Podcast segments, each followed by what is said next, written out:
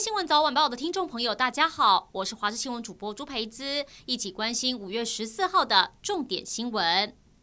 台湾在今天疫情大爆发，本土确诊新增二十九例，再创单日新高。确诊者当中有三例是重症，其中两个人正在插管治疗。更让人担心的是，有七例确诊者到现在都还找不到感染源。目前三起群聚事件，万华新增十六例，来到二十三人；泸州狮子会新增五例，来到二十五人；宜兰则是新增一例，来到九人。指挥中心表。表示暂时不会升级到三级警戒，但坦诚在意调上确实遇到困难，因为部分个案认为自己足迹比较隐晦，还需要花更多时间来做调查。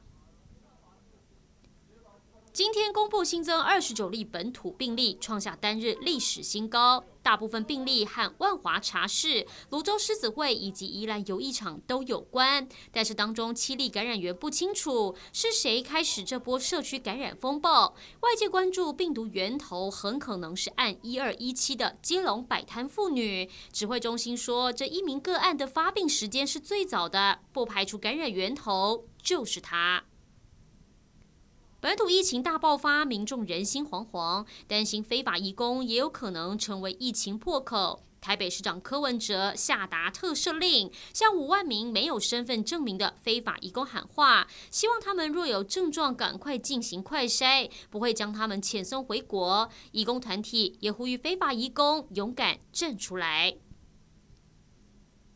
台湾近日疫情升温，临近我们的亚洲国家疫情也相当紧张。日本受到变种病毒影响，全国疫情不断扩大。东京十四号新增八百五十四例确诊，另外疫情也很严重的广岛，还有冈山、北海道将从十六号起发布紧急事态宣言。东南亚的新加坡疫情也拉警报。过去一周新增七十一例，当中十五例找不到感染源。当地也将从十六号开始将群聚人数限制在最多两人。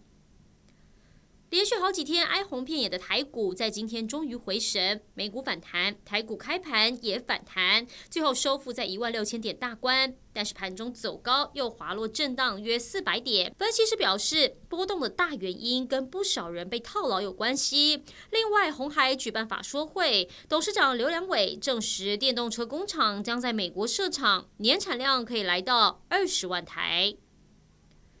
昨天全台大停电，就有上百起电梯受困案，但目前电力都已经正常供应。今天高雄却还有国小学童跟老师受困在电梯里，校方很纳闷，明明事发前一天才刚进行保养，怎么又突然故障？原来追究原因可能一样，跟这一起大停电脱不了关系。